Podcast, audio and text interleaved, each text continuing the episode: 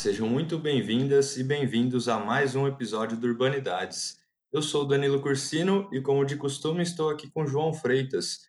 Tudo certo, João? Salve, Danilo, tudo ótimo. Mais um episódio do Urbanidades. Uma alegria ver esse projeto ganhando força, ganhando uma forma então a gente está tá bem contente de, de, estar novamente com um episódio novo. Exatamente, João. Estamos no nosso 11 episódio e continuamos firme nessa caminhada de trazer programas semanais, né, com entrevistas interessantes aí para os nossos ouvintes curtirem. E aproveitando então, já que a gente está falando sobre entrevistas, né, eu acho que você poderia falar um pouquinho sobre a entrevistada de hoje, que é a Jordânia, né? Isso, recebemos a Jordânia Eugênio para conversar um pouco sobre sua dissertação de mestrado. Ela que acompanhou de perto uma iniciativa de um, de um projeto de extensão da Universidade Federal Fluminense que dava oportunidade a uma população em situação de rua a ter uma experiência turística ela opta por uma pesquisa etnográfica. Então, ela, ela compartilha conosco uma série de, de observações muito interessantes em relação a esse projeto e, de certa forma, quebrando uma série de estigmas que envolvem a população em situação de rua. Muito bacana, João. Espero que os nossos ouvintes aproveitem a entrevista e, como é de costume, não poderia esquecer de relembrar aos nossos ouvintes a nos seguirem no Spotify, certo, João? Certíssimo, Danilo. A maior parte dos nossos ouvintes estão no Spotify, mas também estamos em todas as outras plataformas de streaming e, agregadores de podcasts. É, aos que estão no Spotify, recomendo que nos sigam para acompanhar semanalmente as atualizações do Urbanidades Postamos programas novos a cada domingo. E aos que nos ouvem pelo aplicativo de podcasts da Apple, peço encarecidamente que nos deem cinco estrelas, pois isso amplia a nossa visibilidade dentro da plataforma. Fechado, João. E as últimas recomendações, né, é, para os nossos ouvintes são duas. É, não deixem de curtir a nossa página no Facebook, porque é por meio dela que a gente mantém um contato diário com vocês e é por meio dela que vocês também podem receber atualizações sobre urbanidades. E a última coisa é o nosso e-mail, brasilurbandata.gmail.com. Nós estamos abertos a críticas, sugestões e, como o João gosta de falar também, estamos abertos a afagos e elogios. É isso, João. Sempre bom. Sempre bom. Vamos ao vamos à entrevista? Simbora.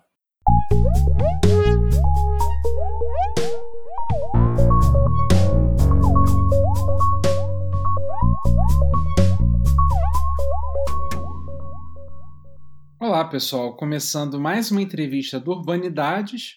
Eu sou João Freitas, o seu anfitrião, e estou aqui com Luma Mundim Costa. Tudo bem, Luma? Tudo bem, João. E aí? Tudo ótimo. E também com Marcelo Venturini. Olá, olá a todos. Oi, João. Oi, colegas de banca. Oi, entrevistada. Oi, ouvintes.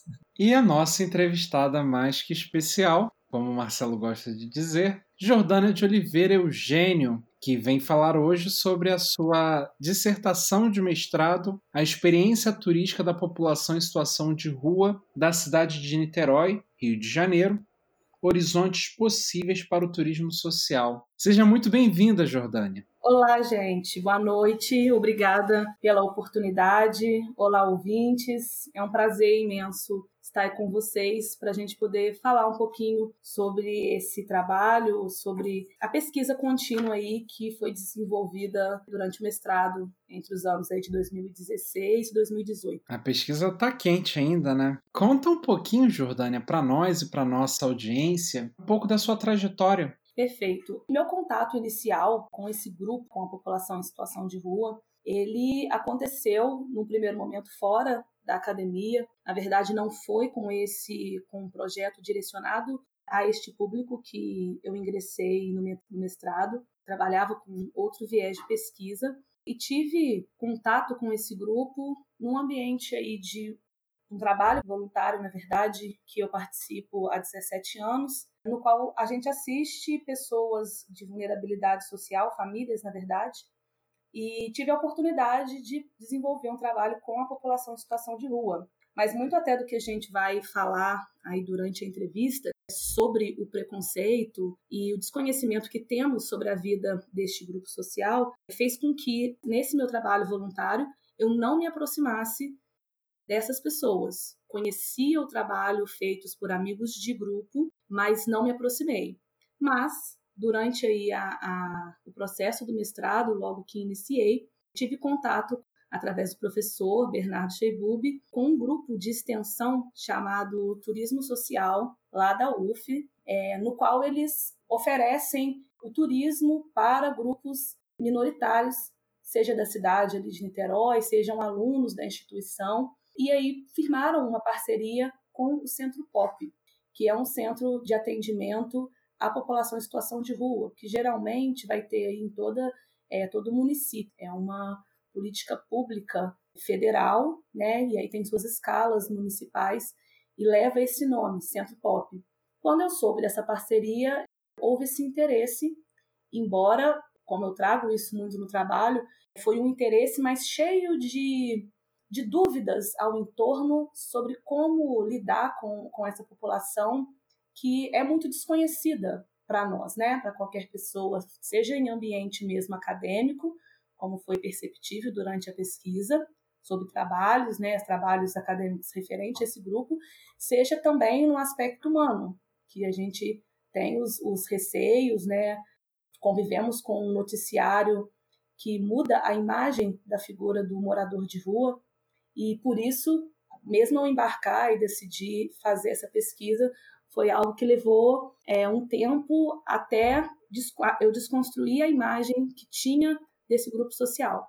Muito bom. Jordânia, e como foi dentro da academia você se debruçar sobre esse grupo? Como que foi a recepção por seus pares dentro do programa no qual você estava inserida? Sua pergunta é ótima, João, porque se eu fosse descrever os olhares, a imagem e a expressão facial a cada vez que eu falava qual grupo eu estava pesquisando, era algo muito interessante, porque eu recebia olhares totalmente de dúvidas mesmo, tentando pensar como que você está é, associando é, o turismo, a, a experiência turística, à população em situação de rua.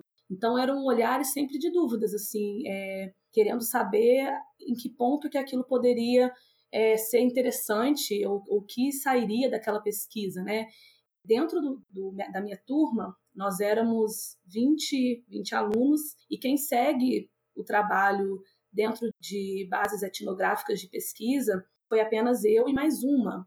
Né? Então, por aí a gente tinha, é, dá para perceber que nós tínhamos aí outros 18 companheiros né, ali de curso que seguiam um, um outro tipo de pesquisa. Isso também influenciava é, mais a essa dúvida sobre uma pesquisa na qual estaria seguindo né, indo por bases etnográficas e justamente escolhendo pesquisar um grupo de população em situação de rua. Então, é, foi recebido de forma é, positiva, mas eu, eu além da, do positivo, acho que estava mais para o curioso sobre o que iria sair dessa pesquisa. Bom, acho que agora com essa deixa, Jordana, precisa entrar no seu trabalho especificamente, né? Você falou que a dúvida era sobre o que ia sair dessa pesquisa, e acho que essa é uma curiosidade que nossos ouvintes estão tendo nesse momento, né?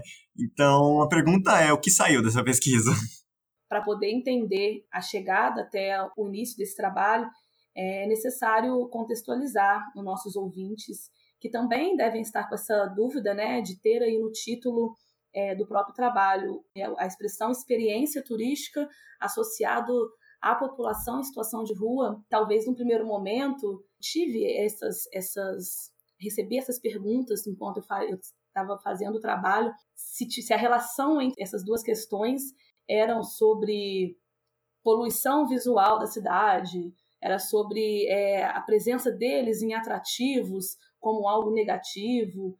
Né? Durante a, a minha banca posterior né, à, defesa, é, veio uma pessoa conversar comigo que foi assistir à banca porque viu a divulgação na caixa direta, né, de e-mail da instituição, e foi até lá porque achou que era uma experiência turística é, com a população em situação de rua. Então, assim, algo no sentido de, de ter turistas interessados em acompanhar, por exemplo, a, a, o dia a dia de um morador de rua.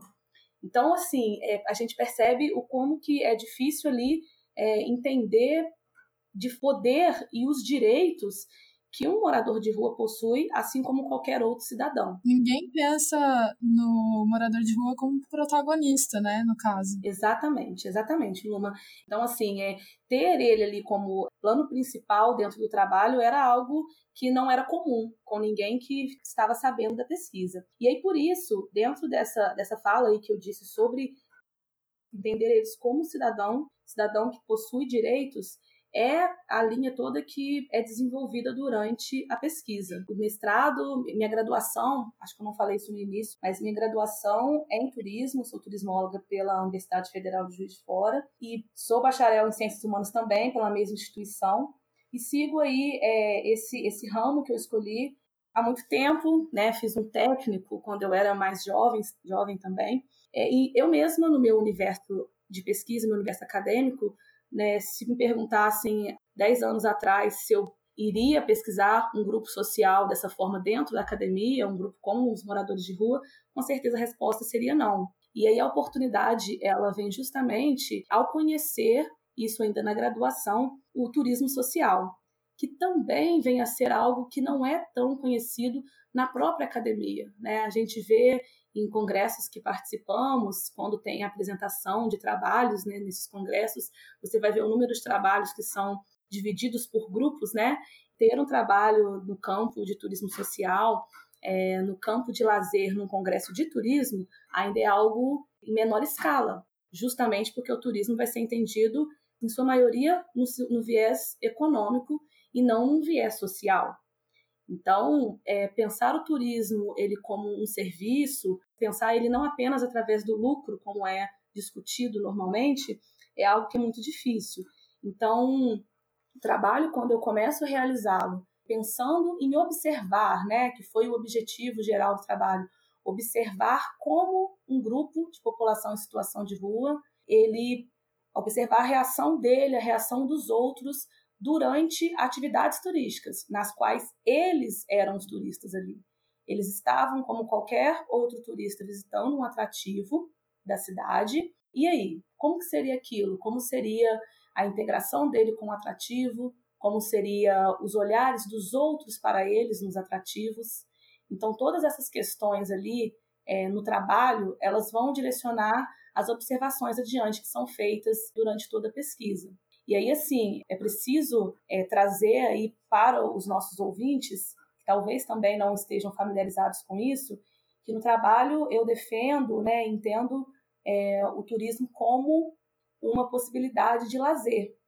E aí, por isso que quando digo sobre direitos, sobre eles terem, né, a população em situação de rua ter direitos, assim como nós temos, é, eu estou reconhecendo ele como um cidadão e pensando que todo cidadão tem seus direitos sociais. E o lazer está lá na Constituição de 88 como um desses direitos sociais. E aí é mais um debate amplo que a gente tem para poder fazer, é discutir o lazer como um direito social, porque também não, ele também não é reconhecido é, nem por nós, até nós, por, por vezes, desconhecemos ou nem sabemos que ele está na Constituição ao lado de outros direitos, como segurança, educação, alimentação. É, e aí, obviamente, a gente tende a fazer uma escala de qual direito é melhor, de, de qual direito é pior, qual que tem que vir primeiro. E essa é uma discussão muito recorrente quando a gente vai falar de lazer. Só que é, justamente é discutido no trabalho que o lazer é algo inerente também ao ser humano. Então, embora hoje alguns, né, talvez não pensem ele como algo, nele como algo prioritário, é, nós vamos saber que ele está aqui na Constituição não é à toa. Tivemos pessoas no passado que julgaram que aquilo era essencial à vida humana e precisava, e precisava ser garantido em lei. Mas o que é garantido hoje pela nossa Constituição quando fala em direito ao direito ao lazer? Que tipo de lei, que tipo de política pública é disponibilizada quando a gente fala em lazer? Será que não, não é só algo planificado, algo feito no automático para ser aplicado em todos os locais, em todos os âmbitos, né? Sem reconhecer a realidade, as preferências, a cultura, claro, é, dos locais. Então, é um debate urgente que ele tem uma amplitude até maior do que o debate do turismo social, que eu falei que é menor na academia, de lazer já tem um destaque maior, mas ainda assim, embora estejamos falando do direito ao lazer, é, discutimos sobre isso, os outros cidadãos, as pessoas que estão fora da academia, mas que também possuem esse direito, não o reconhecem. Muito menos os grupos vulneráveis, que aí para eles vão, vão ser destinados tipos de lazer totalmente planificado, totalmente automático, sem dar a eles a oportunidade de construir e pensar junto uma prática interessante de lazer. E aí, por esse motivo, pensar aí a população em situação de rua, visitando um atrativo turístico, né, fazendo turismo, é, participando de uma experiência turística, é algo que é distante num primeiro momento. E aí foi tão distante isso, porque mesmo quando comecei é, a observar o grupo, esse grupo que eu acompanhei, eram em média, variava o número de pessoas, né? Foi em média nossos encontros de oito pessoas, durante os passeios chegou a 22 pessoas. Então era um grupo relativamente pequeno que eu fiz esse, esse acompanhamento. E quando a gente conversava no, no grupo, né, durante tanto as abordagens semanais que eu tinha, que eu ia ao Centro Pop, tanto nas vezes que foram as, as visitas, né, as experiências turísticas, quando a gente discutia sobre a palavra turismo ou sobre mesmo o lazer e era colocado, eles não tinham essa noção de que aquilo era um direito deles, estar na cidade, que é deles também. E aí nós passamos uma discussão ao direito à cidade, que é outro amplo debate, e eles não tinham essa noção de que eles poderiam estar fazendo aquilo num atrativo público, como foi o caso de alguns que vou falar mais à frente que eles visitaram, mas e os próprios moradores de rua, eles conseguem enxergar que existem barreiras invisíveis entre eles e um atrativo turístico, ainda que esse atrativo turístico seja público. Quando sentamos junto deles para, estou falando no plural, mas na verdade eu estava no papel de observação, né? Mas quando eles escolheram, né, houve um momento durante o projeto que eles puderam escolher onde eles iriam, porque a demanda por fazer fazer turismo, vamos dizer assim, veio deles, o que é algo extremamente interessante, porque, como eu disse, quando o projeto Turismo Social da UF foi convidado a ter uma parceria com o Centro Pop, isso não foi à toa. Quem procurou o projeto de turismo social foram alunas do curso de serviço social da instituição, que fizeram um trabalho acadêmico né, de uma disciplina nesse Centro Pop, e durante a roda delas de conversa, ao final da disciplina, eles gostariam de fazer alguma coisa com o grupo, de, na verdade, de doar alguma coisa para o grupo, queriam saber qual era a demanda. E aí eu, eu entrevistei, pude conversar com uma das meninas, e, elas, e a, ela me disse, né, a Priscila Alcântara, ela me disse, olha, a gente ficou surpresa porque durante a conversa a gente achou que o que a gente iria doar, os alunos, a sala, seria objetos, itens de higiene pessoal, roupa, talvez até algum alimento, mas alimento elas, ela, a, eles pensaram que talvez fosse em menor escala, mas roupas e objeto de higiene pessoal eles estavam encaminhando para esse lado, né? Seria o que eles, o gesto concreto ao final da disciplina, queriam doar para as pessoas. E aí durante a conversa algum deles falou assim, a gente queria passear. E aí que eles, elas pensaram, passear, né? Porque temos a impressão de que essas pessoas não precisam do lazer, né? Elas não, elas precisam do que aos nossos olhos parece mais urgente, que no caso é o banho, é a própria alimentação, é o local para dormir. Então, é, julgamos a partir do que a gente entende pelo estereótipo do morador de rua, sem entender a subjetividade de cada um. Então, quando é, é pensado no que, no que a turma fazer com esse grupo, eles falam em passear. E é aí que ela lembra, né, que já viu em algum momento uma divulgação na UF sobre esse grupo Turismo Social e faz o contato. Enfim, então quando a gente teve essa, essa reunião, eu acompanhei a reunião para poder saber quais atrativos eles iriam passear, né? Eles iriam escolher ir inicialmente na cidade de Niterói. Começou-se discuss as discussões. Foi, foi impresso fotos dos atrativos para que eles falassem onde eles gostariam de ir, votassem, né? E aí veio um grande primeiro momento aí de observação da pesquisa e de discussão. Dentre os atrativos que foram colocados, havia museus, que aí tem aquele o estereótipo do museu fechado, casas com portões, com grades, e também tinham locais abertos na natureza, que de fato também existem portões, né, mas de fato também ficam fechados durante a noite, mas eles têm é, uma abertura maior, né, era o que dava para perceber. E aí, de uma forma assim, é, bem lógica, depois da, da, da fala de cada um que votou, é, não foi escolhido para ser conhecido por eles nenhum museu. E com certeza isso não foi à toa. Um deles coloca uma frase, eu trago ela, acho que como título, se eu não me engano, de um capítulo, que ele fala: Ah, eu moro ali, mas eu nunca entrei. E isso chama muita atenção de todo mundo, né? Porque o eu moro ali, quando ele diz, é eu moro naquela calçada daquele museu, mas ele nunca adentrou, apesar de morar ali. E são escolhidos por eles é, um atrativo que é mais aberto, que é o MAC, Museu de Arte Contemporânea, lá de, da cidade de Niterói.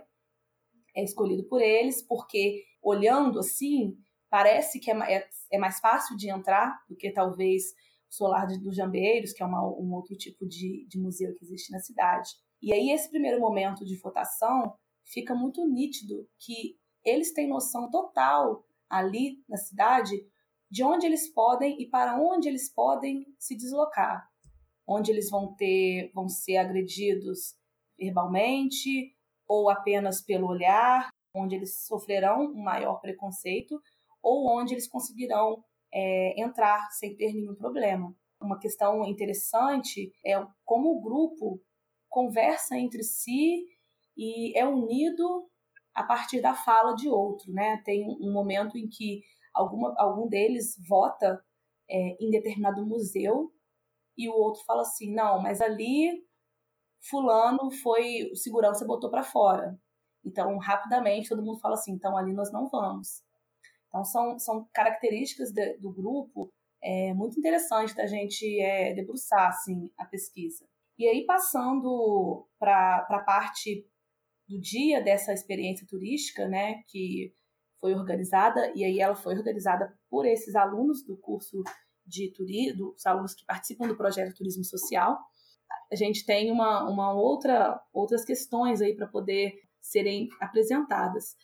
O que me surgiu de dúvida, agora você contando da, da escolha, do atrativo turístico e tudo mais, é se esses alunos de turismo que representariam a instituição universidade e tal, se eles foram usados como um, intermédio entre o atrativo turístico e os moradores de rua, e se você acha que os moradores de rua se aproveitaram positivamente dessa oportunidade, é, tendo a, a representação de, da instituição universidade como uma autoridade que facilitaria essa experiência né, de, de turismo.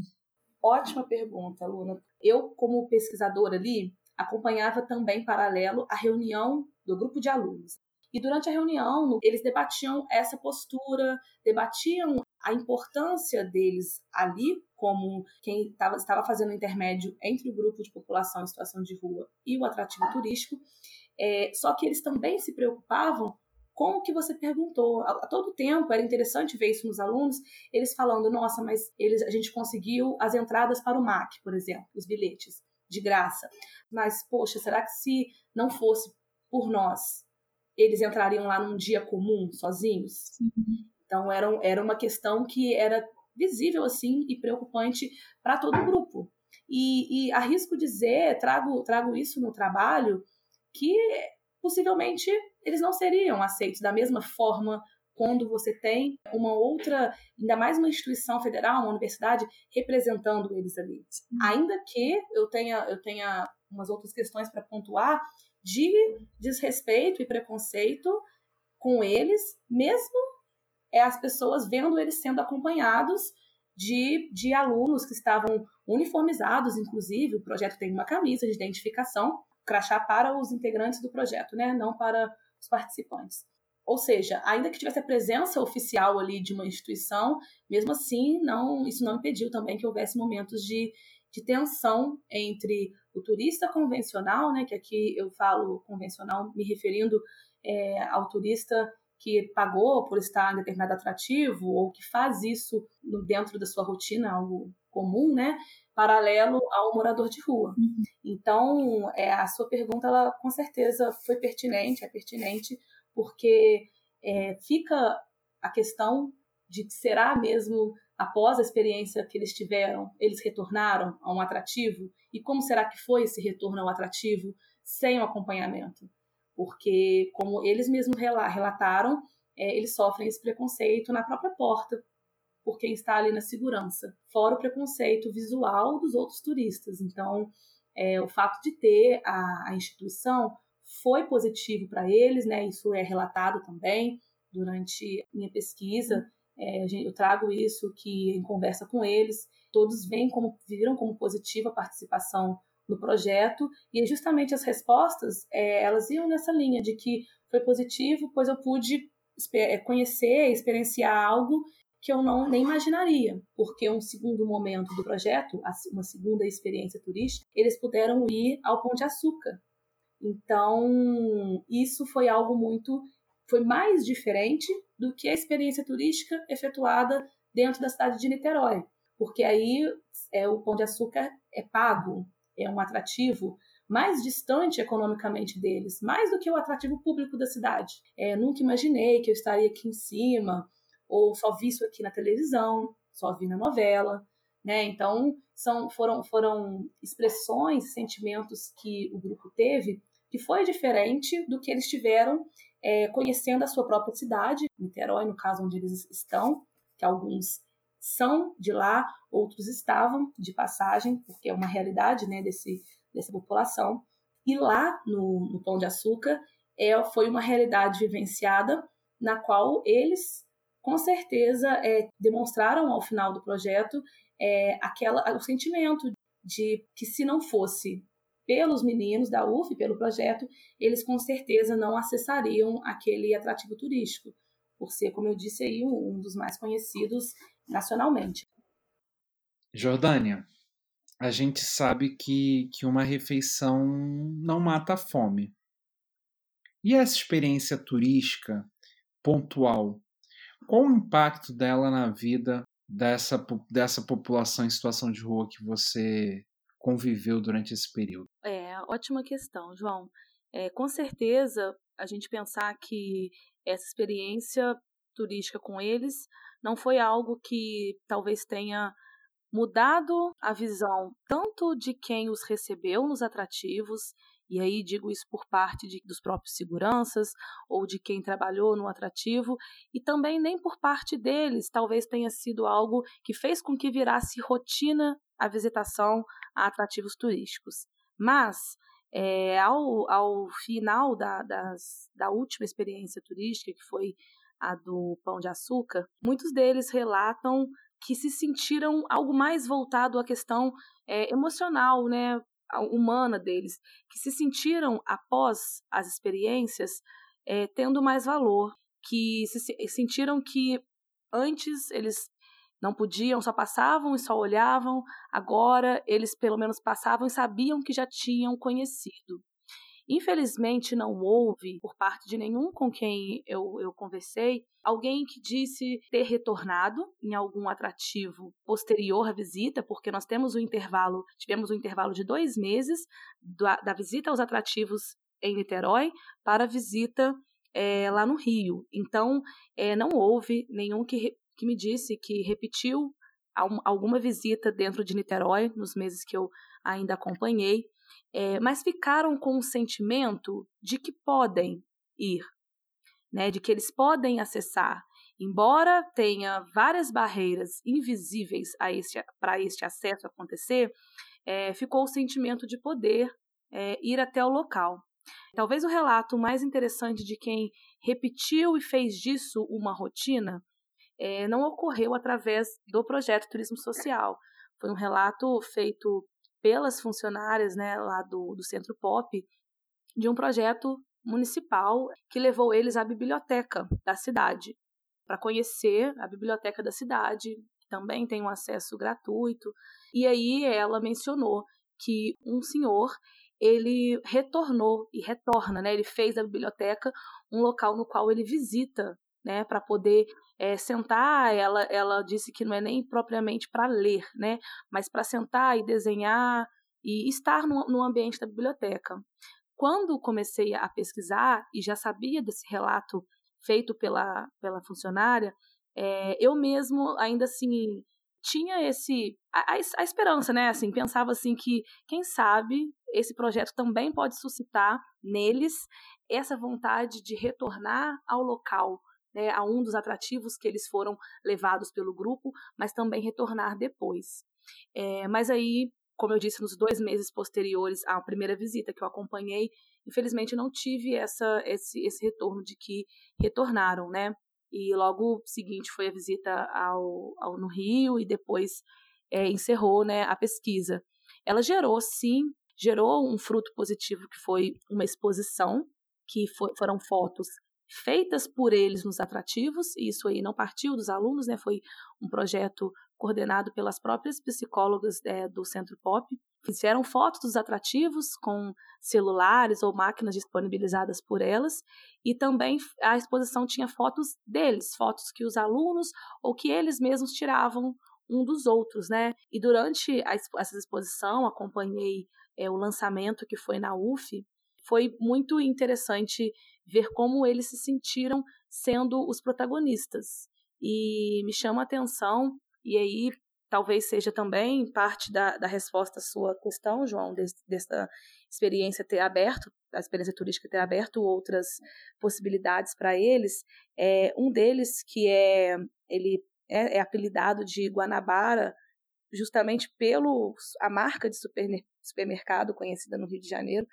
Ele relata para mim que a experiência que ele mais gostou foi a do, a do Pão de Açúcar e que aquilo para ele era muito forte porque ele, por residir muitos anos em Niterói, sempre passou e via o Pão de Açúcar da cidade de Niterói sempre de longe e nunca imaginou que um dia ele poderia estar lá, é, naquele local. Ele é um artista, ele desenha muito bem, é, muito bem, e ele, ele falou que agora, a partir de agora, quando ele fosse é, desenhar, fazer seus desenhos é, da natureza, do seu, do seu cotidiano, ele poderia relatar que ele já tinha ido lá.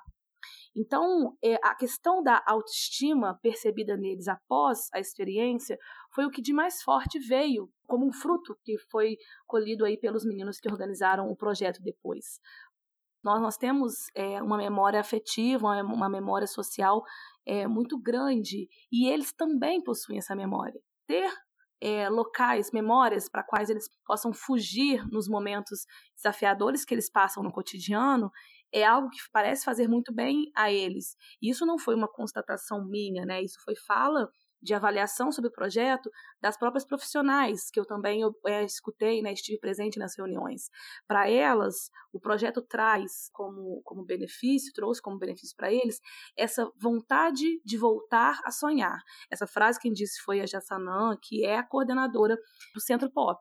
E ela deixa isso muito, muito claro para a gente, para os meninos do projeto a todo momento, de que eles, eles voltaram para lá contando daquela experiência turística, contando como foi. E isso sanou uma preocupação enorme que surgiu no grupo dos alunos sobre como ou se eles perceberam o preconceito que tinha nos ambientes frequentados por nós. E a gente tinha, eles tinham muita preocupação, os alunos, se o morador de rua percebeu o preconceito, relatou, sentiu ou não.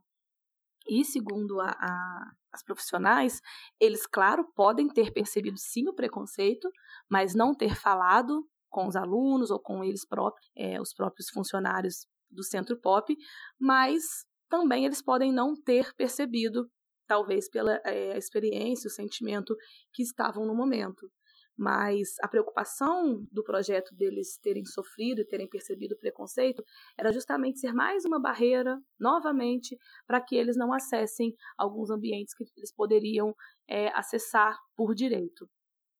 Eu tenho mais uma pergunta, assim, mais um comentário. É, o seu trabalho me fez, o que eu achei bem legal, assim, foi que me fez ressignificar vários conceitos, várias ideias, vários imaginários que eu tinha na cabeça. Desde o do conceito de turismo, da percepção de turismo que a gente tem, até as concepções que a gente tem sobre os moradores de rua, né? Então, me fez ressignificar o turismo no sentido de pensar o turismo como uma coisa que a gente pode ter no nosso cotidiano, né? E não só como uma coisa que, que demanda um gasto econômico. E dos moradores de rua para resgatar exatamente a humanidade deles, né? E como o turismo também faz parte de resgatar essa humanidade, né? Eu lembro de um trecho da, que você está tentando definir ali o turismo. Você diz sobre os autores que falam sobre o estranhamento que faz parte do turismo, né? Estranhar o lugar e, a partir desse estranhamento, produzir novos significados, novos sentimentos, novas reflexões.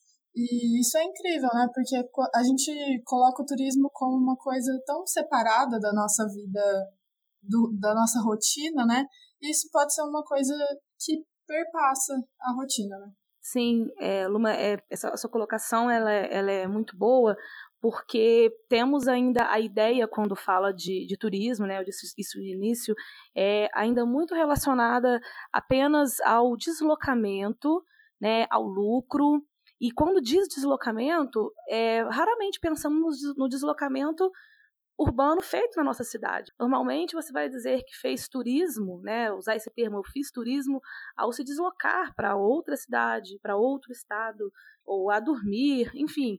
Nós entramos numa discussão é, é, muito, muito densa quando a gente vai definir o que é mesmo o turismo. Quando você destaca que achou interessante essa, essa concepção de, da experiência turística, é, é muito mais do, da qual eu me aproximo na pesquisa, é, não só nessa na dissertação, é, mas também na, na, minha, na minha concepção e entendimento sobre turismo, que é entender é, o turismo para além disso, entender ele como esse processo aí de estranhamento, de reavaliação, de ressignificação que você tem quando passa em determinado local, quando visita determinado local, é entendê-lo como a experiência turística mesmo. Você vivenciar uma experiência. Então, a gente dizer até isso para ele, é, lembro que no, no, durante um papo eu vi um participante perguntando a um aluno sobre o nome do projeto, turismo social, né? Turismo. E o, e o aluno tentando explicar, mas tentando explicar às vezes de uma forma que fosse mais fácil dele entender e até achando que assim deveria é, mastigar bastante o, a definição para que a pessoa entendesse, né? Só que ele ele entendeu pela parte mais assim é, mais lógica possível e mais fácil. Ele simplificou o processo. Foi ele responder ao aluno que ele falou assim, não, mas ele falou, entendi. Quer dizer então que a gente aqui a gente está fazendo turismo. Ele falou, não, eu não conhecia aqui, estou entrando pela primeira vez, mesmo eu passando todo dia. Então assim, é, e é importante abrir o debate para isso, justamente para poder alcançar é, a formulação aí de políticas públicas que incluam o turismo, né, políticas públicas de turismo e não só uma política pública que pense no turismo receptivo do país, por exemplo. Você pensar numa política pública de turismo para o cidadão, enquanto o cidadão está no seu cotidiano, está na sua rotina, ele possa viver experiências turísticas na sua cidade. Isso é muito importante, é, a gente voltar o olhar para isso. E é nessa, é nessa linha aí de pensamento que a dissertação tenta debater pensando nesse turismo para a população em situação de rua. E tem uma, uma, um trecho que eu até discuto falando que é, são duas coisas que sofrem do mesmo, do mesmo mal, assim. É, o entendimento do turismo a partir de um viés social, a partir de um, de um viés que pressupõe o serviço e não só o lucro, e o entendimento da população em situação de rua, que, bem como você disse, é uma desconstrução que você está tendo e que eu tive. Foi também um desafio é, grande para mim. Nunca tinha feito uma pesquisa é, ao longo da, da, trajetória acadêmica que tivesse um viés é, etnográfico tão forte como teve essa. E com certeza, para mim, é, me deparar com esse grupo social foi algo ali, foi desconstrução após desconstrução e acho que ainda estou me desconstruindo quando olho para eles, né? Não, não está encerrado o processo, acho que nunca vai estar. Aproveitando esse ensejo, é, Jordânia, é, eu perguntei antes o que, que mudava né, para esses moradores de rua essa, essa experiência.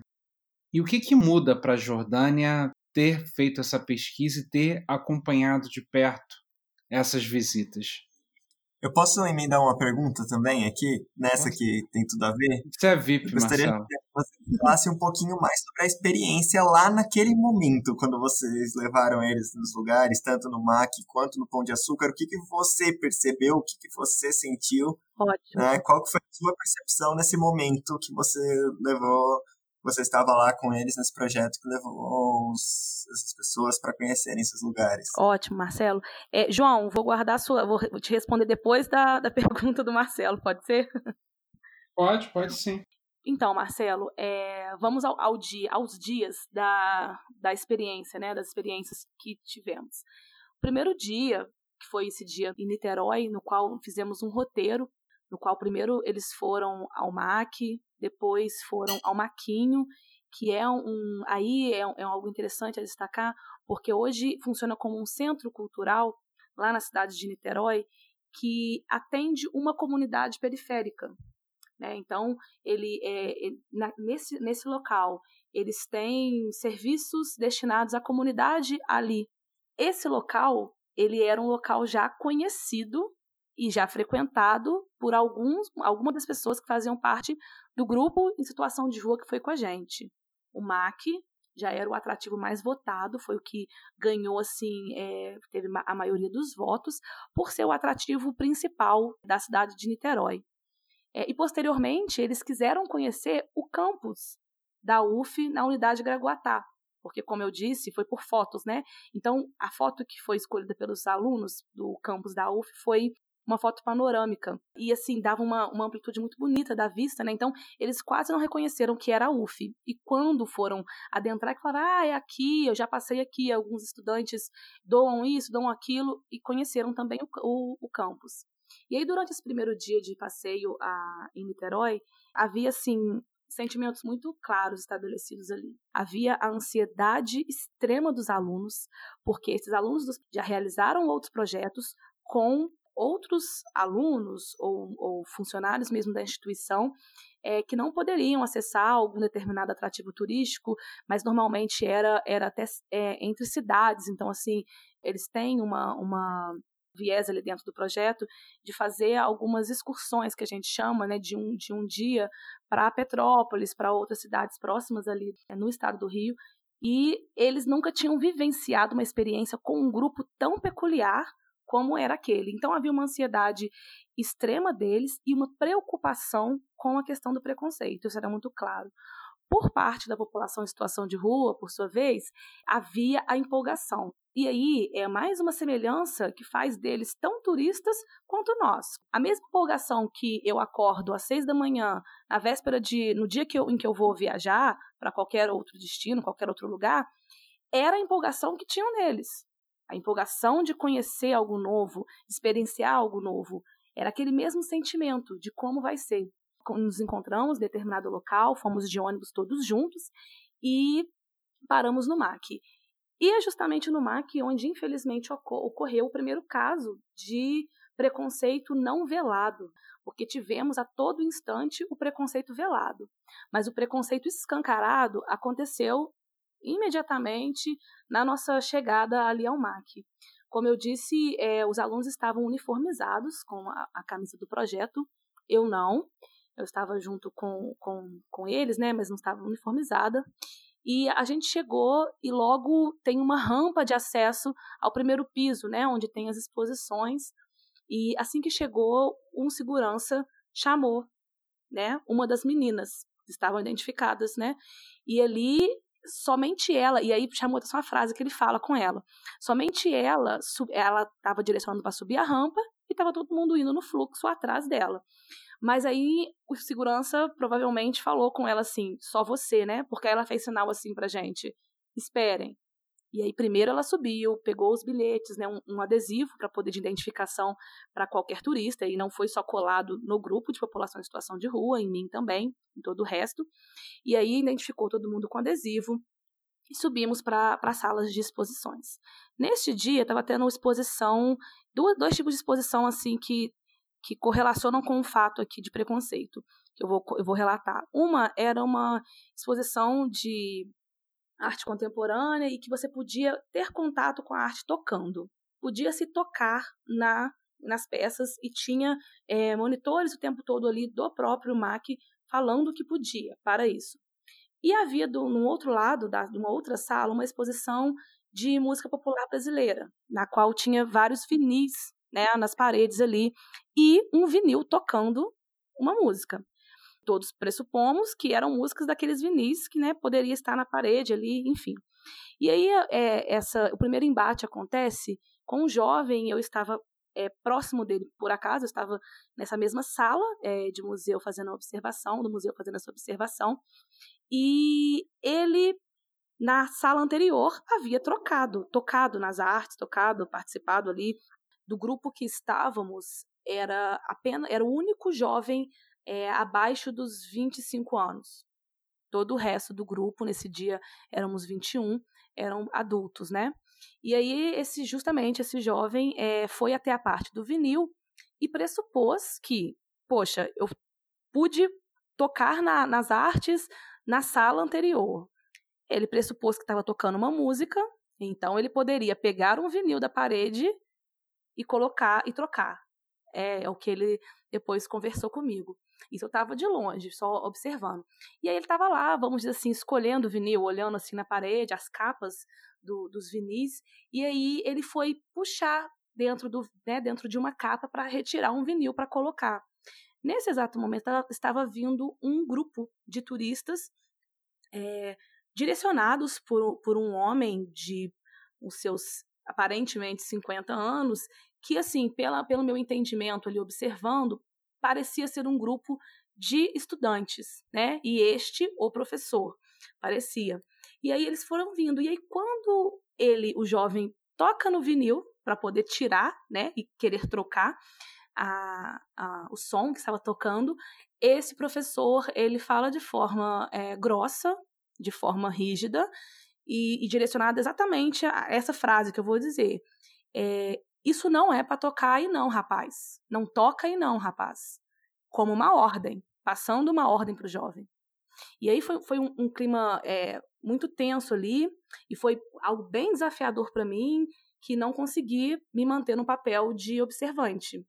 Porque neste momento em que ele é, chama a atenção do jovem, eu saí do meu lugar, que eu não estava, eu estava próxima, mas não tão próxima, saí do meu lugar e, e fui retirar ele dali, né? E ele totalmente assim constrangido com a situação. Primeira coisa que ele veio falar comigo, como um ato de justificativa, era eu não sabia que eu só queria trocar música, eu não sabia que eu não podia trocar, porque na outra sala eu podia mexer. E aí, é, logo que aconteceu isso, algumas uma aluna do projeto também presenciou então ela também veio mediar e, foi uma situação muito ruim, né? Porque qual era a característica física deste jovem? Era um jovem negro que aparentava ter os seus 20 anos. E esse estereótipo é formado, é, é, é muito formado aí na, na cabeça de alguns cidadãos como um estereótipo de alguém que oferece perigo à sociedade. E ali o que, o que ele sofreu foi, foi um, um preconceito violento, e principalmente pela forma de falar e de direcionar, de direção a ele que teve esse senhor. Então, isso foi na primeira experiência na, e no primeiro atrativo. Então, imaginem que os próprios alunos depois souberam, né, quando, porque uma aluna assistiu, viu a cena, é, ela foi relatando com os outros. Depois disso, houve um momento de tensão com todo o grupo de alunos, na preocupação de pensar, poxa, já no primeiro atrativo tem um embate desse. Porque constrangeu tudo, tudo que todo mundo ali menos queria, os alunos ao organizarem, era que essas pessoas que já têm um preconceito tão enraizado, vivem, né, isso tão enraizado neles durante o seu dia a dia, ter também isso no ambiente ali turístico que estava sendo apresentado para eles de certa forma. Então, é, essa, essa, esse dia, esse, essa cena, aliás, é uma cena que não sai ali das minhas lembranças, principalmente pela sensação de impotência e de não culpa que ele tinha, que o jovem tinha. Talvez fosse a primeira vez que ele tivesse num museu. No MAC eu sei que era. E ele justamente ali já é repreendido por alguém que ele não conhece e de uma forma nada educada. Então foi uma, uma questão é, delicada para aquele dia e que ficou assim pensando, inclusive em mim, fiquei pensando é, como seria as outras visitas, as, os, as outras salas, porque a gente estava na segunda sala, na segunda exposição apenas, e tinha mais exposições ainda ali no MAC. Então a gente ficou apreensivo pensando como que seria, é, ou se teria outros fatos ali de preconceito. É, e aí, Passando para um, uma, uma, outra, um outro fato que você perguntou, Marcelo, a gente tem no Pão de Açúcar algo semelhante a esse, né? O dia da experiência do Pão de Açúcar. Só que nesse caso foi um preconceito velado, né? Ele veio disfarçado e observado por quem estava ali atento ao todo, né? Então, para a gente chegar é, lá, tem o bondinho, o bondinho do Pão de Açúcar, e era por grupos, né? Dividimos, acho que foram dois grupos para poder subir. E no grupo que eu subi, tinham misturados no grupo tanto os, os participantes do projeto, né, moradores de rua, como os alunos e como turistas que também estavam a passeio ali. E foi interessante porque, mesmo tendo aquela identificação que eu falei de uniforme por parte dos alunos, é, e a gente dentro do bondinho tirando fotos, conversando, é, trocando ali, vivenciando aquele momento, ouvi uma senhora que eu pude observar que colocou a bolsa rente ao corpo, naquele, naquela, naquele, naquele gesto de, de, de insegurança por parte dela e de medo, porque ela olhou ao seu redor e tinham pessoas que, pelo estereótipo, não deveriam estar ali né? E aí se me perguntarem, ah, qual o estereótipo dessas pessoas? Porque não tem como a gente é, olhar normalmente e falar assim, ah, essa pessoa é população em situação de rua, é um morador de rua. Não é que essa, essa senhora do bondinho sabia que ele era um morador de rua, ou mesmo que a pessoa lá do MAC que repreendeu o jovem também sabia que ele era um morador de rua. Não, eles não sabiam quem eram. Mas agrava mais a situação, porque o estereótipo dele é do pobre, atual do Brasil. É do pobre negro, é do pobre homem. Né? Nós tivemos apenas, ao decorrer do projeto, três mulheres, então a maioria é homem, negro, é do pobre que se veste com roupas que não são aceitas aí na, na nossa sociedade aí. Então, de chinelo. Então, esse estereótipo era o estereótipo do grupo. E a senhora, ao colocar roupa rente ao corpo, é porque ela se viu num, num meio de transporte, num bondinho, onde estávamos em maioria. Eles estavam em maioria e ela em minoria. Ela estava acompanhada apenas do marido ali naquele momento. Então, aquilo foi um preconceito velado. Né? Eu observei, depois troquei com alguns alunos que também observaram, e aí entramos naquela questão que eu já disse. Como será que foi isso para o morador de rua? Será que ele observou e já vê aquilo como comum e não, né, não, não se não se surpreendeu? Ou será que ele não observou? Ou será ainda que observou, que foi uma observação interessante que uma aluna fez, ele observou, mas não relatou isso para a gente, nem para o centro pop, é, na intenção de, de que a gente repita, eles repetissem esses tipos de passeio e não tivessem reclamando de algo que aconteceu os alunos eles queriam muito saber os pontos negativos, né, do se teve, né, o que podia melhorar. E para quem recebeu, para o grupo que foi, não teve. E aí, será que não teve mesmo pontos negativos? Ou eles preferem não dizer os pontos negativos por não estarem acostumados a ter alguém que pergunte se está ruim para eles? E aí, é, temos uma questão de refeição que tivemos nos dois dias, e a refeição foi conjunta, né? Os alunos almoçaram juntamente com eles, e não só eles separados, e foi tão interessante vindo de uma de, da coordenação do projeto, do coordenador, o Bernardo, ele sugerir junto com um aluno de que não fosse distribuído o marmitex, né, a famosa quentinha. para o almoço, tanto deles quanto o nosso, e sim que a gente tentasse servir o almoço com pratos, talheres de metal e não talheres de, de plástico, que é o que geralmente eles comem quando comem, é, e que eles pudessem se servir também, foi uma preocupação deles, né? Eles se servirem à vontade. E é interessante que alguém disse lá no dia da reunião, inclusive a carne. E, e, e neste momento de confraternização é, com eles, de, e dessa refeição que, que tivemos juntos, é, eles, eles, assim, um falou assim com o outro na fila, é, olha, não é quentinha não. E a todo mundo perguntar, mas a gente pode se servir? Mas a gente pode repetir? Por quê? Porque o dia a dia deles é um dia a dia do resto. Bom, eu comi e larguei isso aqui no restaurante, vou embrulhar uma quentinha e vou deixar para o cara que está ali na rua. Ou então, ah, vou pagar uma comida para ele sim, mas vou pagar uma quentinha. Eles nunca são trazidos para um meio como pessoas dignas que são para se alimentar como a gente se alimenta. E aí, esse final de semana, domingo, é, em retorno de viagem, eu fiquei tive que dormir, é, pernoitar no Rio, e aí jantei ali na Lapa, e ali é um local muito. há muitos moradores de rua, né? E aí eu mesmo fiz esse ato. Terminei de jantar, pedi para embrulhar, e aí eu ia levar, mas aí deparei com um. Aí ele, ele pediu dinheiro, alguma coisa, aí eu dei a quentinha.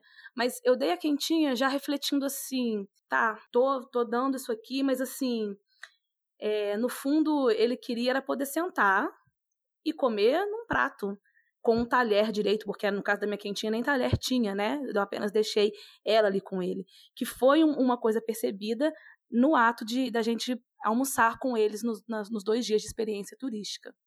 Então, é, pensar no que final, o trabalho como um todo traz para mim é, essa é o, é o olhar para um morador de rua como semelhante e não como alguém diferente.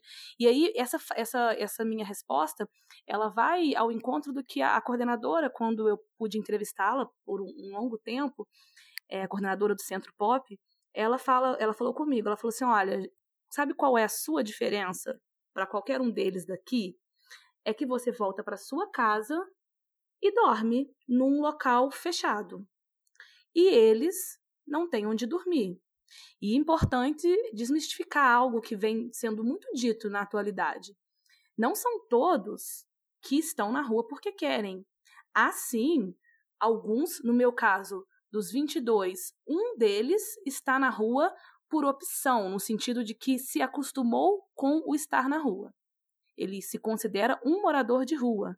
É, inclusive, ele me corrigiu quando eu, eu fui conversando com ele, eu, eu, usei o termo população em situação de rua, e ele me disse: não, eu sou morador de rua.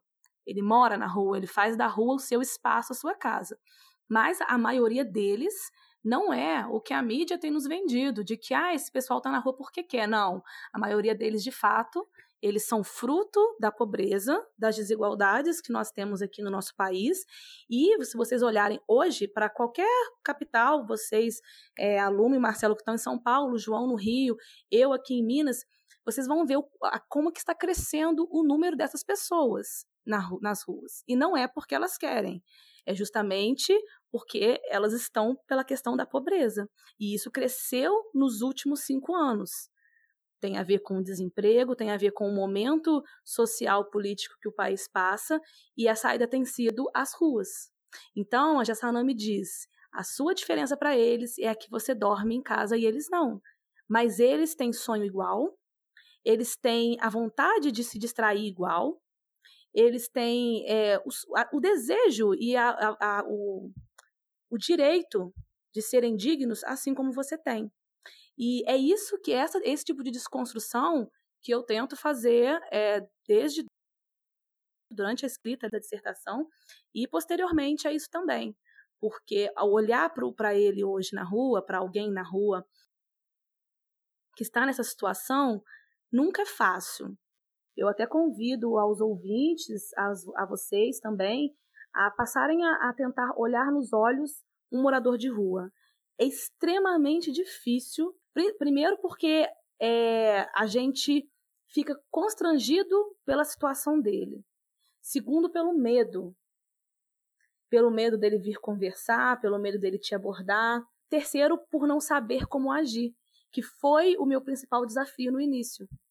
O, o não saber como agir, o não conseguir encará-los por mais de três segundos, né? O in, meu início de inserção no campo foi ali, desafiador, pela questão de gênero, por eu ser mulher, foi assim difícil eu quebrar assim o preconceito e o medo de sofrer algum tipo de assédio, porque eu tive também esse receio, isso foi algo foi talvez a, o a primeira questão que surgiu para mim quando eu fiz a visita ao Centro Pop.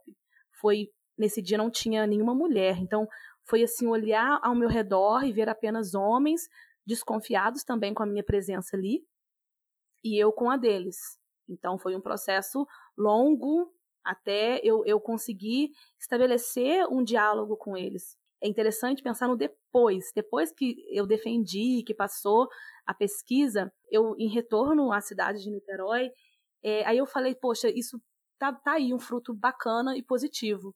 Eu estava na cidade, numa praça, que é uma praça, Praça da Cantareira, é uma praça que tem muitos deles, ficam ali ao redor, né?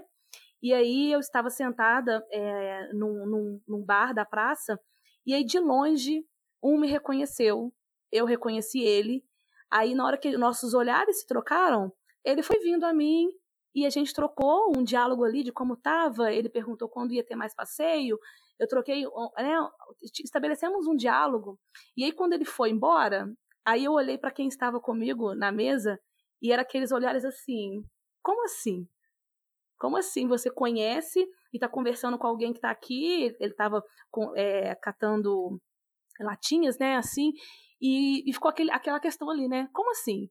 E, e, eu me senti feliz de ter, de sentir nele confiança de vir até, até mim, sem que eu julgasse ou vice-versa, e me senti feliz por eu também ter a vontade de ver ele depois de muito tempo ali e querer falar com ele. E aí eu, eu imagino, eu penso, né? E eu afirmo, se não fosse a pesquisa, com toda certeza, a possibilidade de me aproximar, estabelecer um diálogo com ele ali num bar seria mínima. Né? Mas através da pesquisa veio essa desconstrução da imagem desse sujeito que está na rua. Jordânia, eu acho muito importante essa e sinceridade, sim, né? essa honestidade é, da forma de pensar a forma como a gente trata essas pessoas e enxerga essas pessoas. Né? Eu acho que esse é o passo mais importante para essa desconstrução que você está falando, né? Ter essa sinceridade em relação ao medo, em relação a, ao desconforto, porque é difícil também admitir, né? A gente não quer ser essa pessoa, mas todo mundo é. E acho que esse é o primeiro passo, sim, né? Muito legal essa experiência que você está compartilhando com a gente.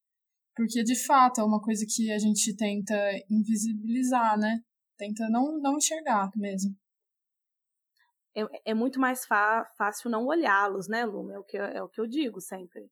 E a gente faz isso. Não achem, é, é, não achem que o fato de eu ter feito a pesquisa fez com que eu pare com todo mundo, com todo morador de rua, estabeleça algum diálogo, ou não sinta mais medo, ou não tenha. Não, nada disso. É, eu comecei uma desconstrução né? Tô, tô, longe de estar totalmente desconstruída, porque a insegurança existe e, e assim, eu acho que avancei alguns passos ao que eu tinha em mente antes sobre a, a vida deles, o estilo de vida deles, e, e muitas vezes até é, a gente generalizar quem são eles.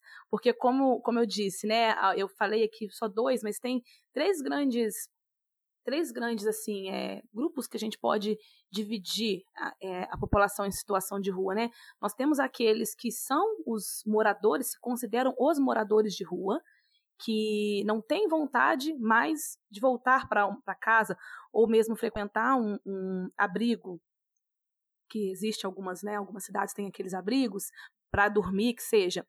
Nós temos os outros que são os andarilhos, são esses que percorrem várias cidades a pé, a pé ou mesmo de carona, mas que estão é, hora em um canto, hora em outro. E temos é, aqueles que são os que estão, eles estão na rua, né? Eles estão no sentido de que é passageiro, de que se caso melhore alguma coisa é, socialmente para ele, economicamente, ele vai retornar ao seu modelo de, de modelo de moradia tradicional que temos, seja qual for ele, qual for ele. E a gente ainda vai vai encontrar aqueles que se, né, que são chamados de mendigos, né, de pedintes, porque foi muito colocado por eles em conversa comigo, pelo grupo, de que há uma confusão muito grande, achando que todos eles pedem, são pedintes, né? Então, muitas vezes, é, ao passar, eles, eles relatam, né? Ah, passa na rua, mal me olha e fala assim, não tenho não. Ele nem ia pedir alguma coisa, porque não pede, tem alguns que não pedem mesmo, nada, e a pessoa já olha e já responde, eu não tenho não. Ou então faz um sinal de negativo com o dedo, é, achando que todos são mendigos, né? Praticam a mendicância, que é o, o fato ali de pedir alguma coisa. Não é bem assim. E, inclusive, eles, eles, o grupo não gosta de ser confundido, né? Quem, quem está na rua está na rua, quem mora na rua mora na rua, aqueles que pedem são aqueles que pedem e não e não todos são um só. Mas veja bem, será que nós no nosso no nosso é, individualismo capitalista que temos e crescemos e que praticamos, a gente tem essa noção de não generalizar um sujeito de rua quando a gente olha para ele? É muito difícil. É, é, é, bem automático a gente olhar para eles e achar que é, faz todos todos são partes de um mesmo grupo que está na rua ali porque quer e que são os famosos vagabundos, que é outro termo muito recorrente encontrado quando a gente fala em população em situação de rua. São os vagabundos, porque estão ali numa situação e não arranjam trabalho porque não querem. E é, debater isso, essa questão da, do, do, do sujeito em situação de rua, que não trabalha, mas que quer trabalhar e não tem endereço fixo, e aí não consegue uma oportunidade, é um outro viés que eles lutam muito para isso, né? Para ter esse, essa, esse reconhecimento de conseguir um trabalho, ainda que esteja numa situação de rua. Como você estava falando, é, acho que isso tem tudo a ver com o momento político que a gente está vivendo, né? É, de julgar direitos como um luxo, né? É, então, associar o, esse vagabundo a, a, essa população, porque direito é, é, é um luxo, né? É, ter aonde morar é um luxo. Você tem que conquistar isso, não e não receber isso como ter isso como uma garantia mínima de, de, de condição. Né? Então, acho que isso está relacionado nesse sentido, né? enxergar o direito como um luxo, é, sendo que é, é o básico, né? Então, eu acho que tem a ver com isso, essa associação do, do vagabundo Sim. e tal.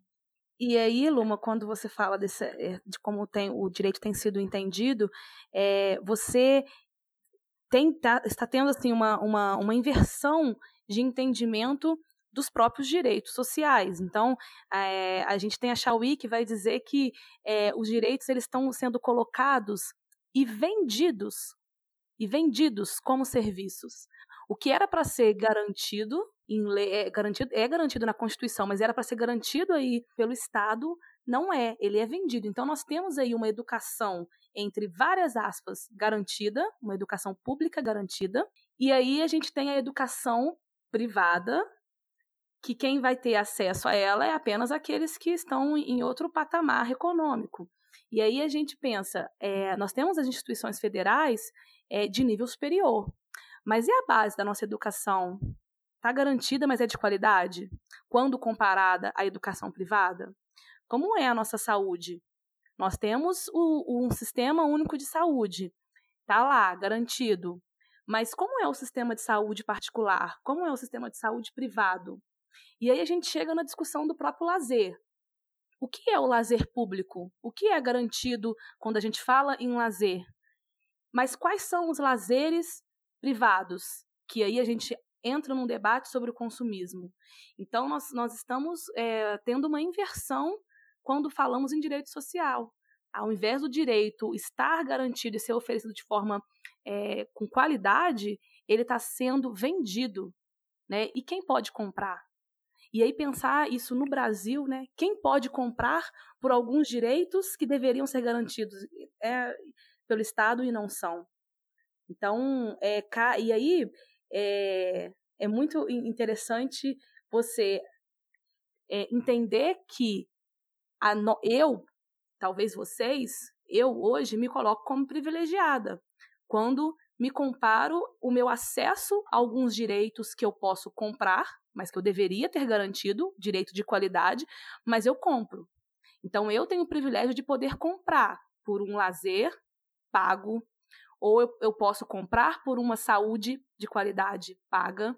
Mas e aquele que não pode comprar um, um, um lazer pago, ou comprar uma, a saúde, ou comprar algo ali na educação? Ele tem que se contentar com o que está garantido em Constituição. Mas a pergunta é: isso que está sendo garantido é bom ou não? Então a gente é, entra no, aí num, num, debate de desigualdade enorme que o nosso país enfrenta e está enfrentando, né? É, Jordânia, nossa, que, que contribuição significativa que não só da sua pesquisa, mas de poder ver essa realidade social que nos é tão, tão tocante, de certa forma, através dos seus olhos. É, Luma, Marcelo, obrigado mais uma vez pela, pela parceria, por, por estarmos construindo esse Urbanidade juntos. Nós que agradecemos, é uma delícia sempre. Com certeza, muito bom e muito obrigado, Jordânia. Foi, assim, muito legal. Espero que os ouvintes todos gostem. Muito obrigado a todos que nos ouviram. E espero que tenham gostado, espero que estejam aproveitando nossos, nossas entrevistas, porque, enfim, é por isso que a gente faz isso, né? Justamente para divulgar, para circular não só o conhecimento produzido, como também as impressões, né? Como nós fizemos hoje. Isso que eu acho que é, é para isso que vale isso que a gente está fazendo, né? Então espero que, do mesmo jeito que toca a gente, toque quem nos ouve, né? Prazer foi todo meu conversar com vocês. Espero ter aí contribuído, trocado uma ideia, né? Porque acredito que acho que foi, foi válido. Obrigado pelo convite, fiquei muito feliz. É, e por último, queria deixar para vocês, é, para os ouvintes, é, uma, uma última, um último relato, é, e aí pessoal, né? A Jordânia turista que esteve com a população em situação de rua e foi algo que me aproximou ainda mais deles, que foi o fato de, na segunda experiência que fomos ao Pão de Açúcar, eu também não conhecer o local. Então, quando estive com eles pesquisando, observando, em vários, vários momentos, eu estive ao lado deles como turista expressando o mesmo sentimento de encantamento com aquela experiência de forma igual. Então, nesse momento, eu percebi que tinha, eu tinha muito mais em comum com eles do que diferente. E que aquele momento só foi possível dentro de uma experiência turística. Então, é, aquilo para mim fez eu sair da, da minha caixinha de pesquisadora em algum momento, levar para a memória afetiva de humana e de turista e perceber quantos outros laços o turismo pode trazer aí para vida, né, por desenrolar humano. Então, meu muito obrigado a vocês e espero que a gente tenha mais debates e surja, é, surjam novas dúvidas e inquietações em quem está ouvindo aí, não só o nosso bate-papo, mas como todos os outros.